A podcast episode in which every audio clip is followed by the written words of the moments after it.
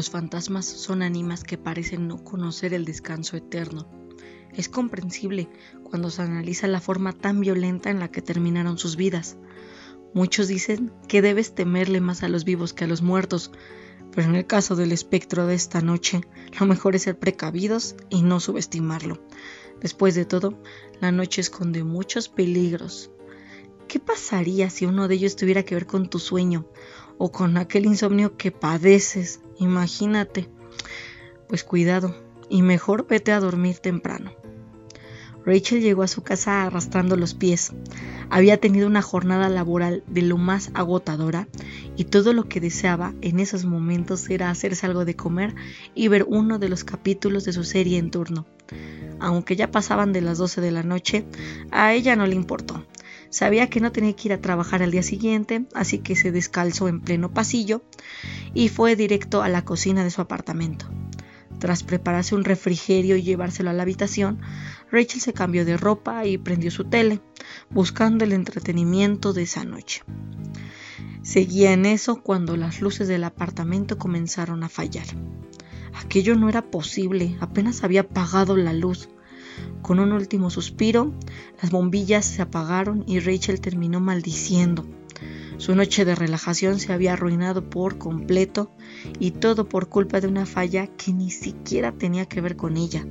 Estaba muy molesta cuando lo escuchó. ¿Pisadas? Alguien estaba en su casa.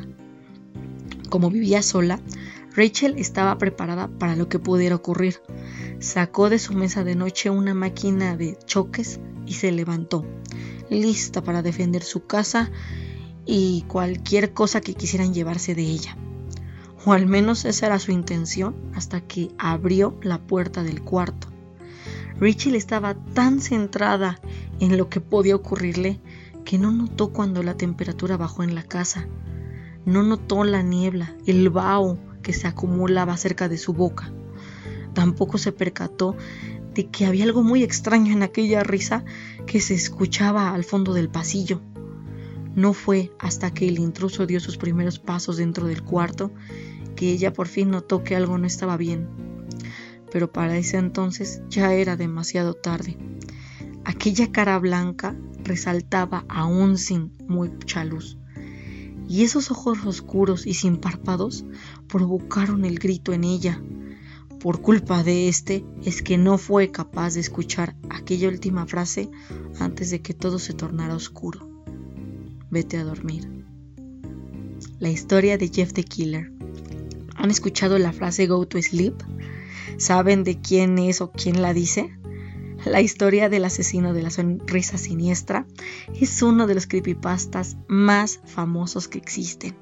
Su historia nos habla de un sujeto de nombre Jeff, el, el cual posee su propia leyenda urbana dentro de la trama negando aquellos rumores de cómo nació el personaje y hablando ahorita en específico sobre el fatídico ataque que hizo que su víctima pudiera contar la experiencia macabra que vivió. Por supuesto, esto no es lo único que incluye la historia, ¿no? El creepypasta. Conforme uno va leyéndola, se puede conocer el origen, la vida que se inyectó a este asesino antes de que se convirtiera en esa figura sin párpados, con la boca alargada a niveles grotescos y su, típica frase de presentación. Gracias al relato, bueno, se sabe que Jeff sufría de ciertos impulsos macabros y que él fue quien apuñaló y golpeó a los primeros chicos de su historia. Y sí, aunque su hermano Liu terminó echándose la culpa de lo sucedido y acabó en la cárcel, sabemos que el destino del asesino ya se encontraba en marcha, sobre todo cuando llegó el fatídico día del cumpleaños de Billy. El relato es muy claro con lo que ocurre. Sabemos que Jeff termina peleando con varios de los chicos que lo atacaron al principio y en ese ataque, bueno, este su mente termina por romperse, se provoca la fractura, ¿no? El inicio de la locura. Ya no hay nada que controla a la bestia y la fiesta pues termina en una pelea que se cobra la vida de varios de los matones y lo convierten en la figura que atormenta las mentes y corazones de cientos de personas. Sabemos que por este ataque pues terminó este con Legia lastimando y blanqueando su rostro. Sabemos que también el alcohol que le aventó uno de sus atacantes junto con el bueno, el cerillo que encendieron para lastimarlo, bueno, sabemos que el vodka, el alcohol quemó su piel y pues él terminó cayendo, ¿no? Les digo, en esta espiral de locura. Su hermano sí fue liberado de la prisión por lo ocurrido, porque al final se demostró que él en realidad había no había lastimado a estos atacantes y si lo había hecho lo, había eh, cometido este acto para poder salvar a su hermano, pero aún así nada se podía hacer por las heridas que había recibido Jeff en la pelea. Aunque a él poco le importó, porque bueno, ya sabemos que ahora, ahora él era tal y como quería ser. Aunque bueno, algo le faltaba, ¿no? Una gran sonrisa y la capacidad de ver su hermoso rostro por siempre. Son muchas las imágenes que se pueden encontrar de Jeff dentro de la red. Pero bueno, según los lectores y fanáticos, la peor es aquella en la que se ve más humano y más terrorífico, con la mirada fija en la cámara y aquella sonrisa imperturbable, lista para acechar a quienes no obedecen sus palabras. Go to sleep. Y ya hablando en cuanto a Jeff, ya como tal, como criatura, bueno, sabemos que sus ataques casi siempre son con cuchillo en mano. Sabemos que primero da su, su frase, ¿no? Su, su, se parece que su sello distintivo ya es algo que, que a él lo, lo muestra como el espectro que es. Entonces ahí ya no hay muchos cambios, ¿no? Ahora, si ustedes quieren un porqué de, ahora sí que motivos, no los hay. Después de este asunto del creepypasta, sabemos que él ya perdió la razón, su locura ya es algo eh, latente, ya no es algo que pueda ocultar. Entonces, como tal, un porqué ya no hay. Él simplemente se, se muestra como un asesino muy random, no tiene este, distinción en cuanto a edad, sexo, religión, no lo hay. Entonces aquí sí ya no hay como forma de encontrar un porqué, ¿no? Sabemos que, bueno, sus primeras víctimas fueron sus familiares, su padre, su madre, bueno, primero su madre, luego su padre. Después sabemos que este se sigue con su hermano Liu y de ahí ya empieza la ola de asesinatos que se le atribuyen al creepypasta en turno. Eh, sabemos incluso que después de toda esta masacre que se dio con su familia, se originó eh, dos creepypastas también muy famosos, que es Homicidal Liu, que es, bueno, Liu Homicida, su hermano, que sí también se convirtió en una figura de temer dentro de estas criaturas de pesadillas. Y también está por otro lado Jane the Killer, otra, otro creepypasta muy famoso, pero está atribuido a una mujer que sufrió, se podría decir que los cariños de este sujeto. Ahora ya yéndonos a las características de, de Jeff, ya como tal, físico, sí vemos que bueno, su ropa en sí no cambia de como estaba en el creepypasta a como lo siguen poniendo. Sabemos que, bueno, trae un pantalón de vestir oscuro, la sudadera blanca, bueno, que antes era blanca, ahora ya está toda manchada de sangre, aunque todavía se supone se pueden ver algunos rastros de blanco.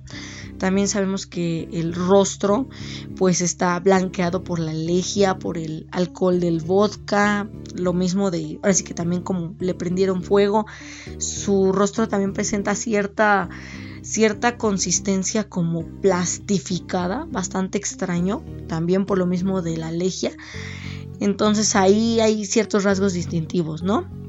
Les digo, este primero, ¿no? Este asunto de el rostro blanco, luego seguimos con esta boca delgada y sin ahora sí que sin mostrar mucho labio, se podría decir que lo poco que se le ve es porque le quedó después del, que le quemaran la cara, ¿no? Porque en sí como tal ya la boca ya no se le ve tan bien que digamos, es ya más como unas franjas ahí rojas. Ahora, bueno, el cabello sí en el creepypasta te dicen que era castaño. Tristemente después de lo que le ocurrió el accidente, pues terminó negro, ya muy opaco, por lo mismo de que se quemó. También vemos que ya estas heridas que les voy a contar después, estas heridas, estas ya se las infringió él porque decía que quería ver su rostro, su hermoso rostro por siempre y que quería seguir sonriendo, no mostrando la mejor cara de él para todo. Por un lado, en el asunto de no, ahora sí que no dejar de ver su rostro, sabemos que se quemó los párpados por eso se le ven estos rastros oscuros alrededor de los ojos y lógicamente él no puede cerrar ya los ojos, entonces se le ve, ¿no? estos ojos como maníacos ya de fijo.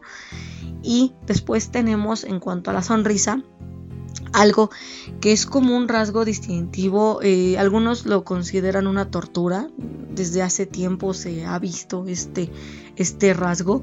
Incluso tiene nombre pero este si tuviéramos que decir eh, si hay alguien que también tenga este rasgo y lo representa muy bien sería el Joker el Guasón pero refiriéndonos al Guasón de Heath Ledger del Caballero de la Noche este rasgo se le llama la sonrisa de Glasgow. Es esta sonrisa que se muestra eh, ahora sí que de oreja a oreja y es producto de una herida. Sin embargo, aquí hay diferencias con la del guasón, porque eh, este personaje de Batman tiene sí la cicatriz, pero como tal no se le abre la boca hasta la oreja. Con Jeff the Killer, o sea, este no es el caso. A él no se le cicatrizó nada, o sea, es una sonrisa literal.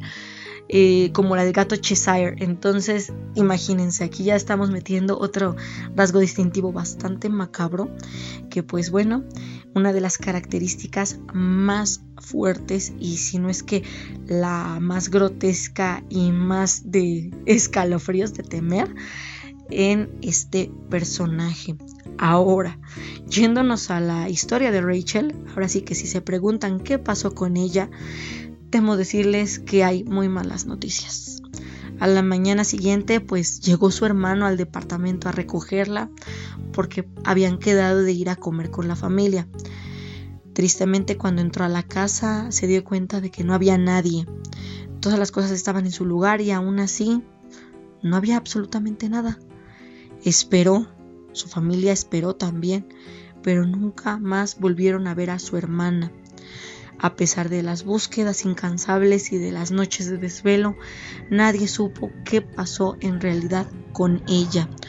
Todo lo que dejaron atrás fue una simple frase escrita con lo que se presume era sangre en la pared. Go to sleep. Rachel se convirtió en un rostro más que había tenido la desgracia de cruzarse con Jeff y su macabra sonrisa. Ahora antes de terminar este programa, sí les recomiendo que se vayan a dormir temprano. Que tengan una excelente noche. Nos seguimos escuchando la siguiente semana. Hasta luego.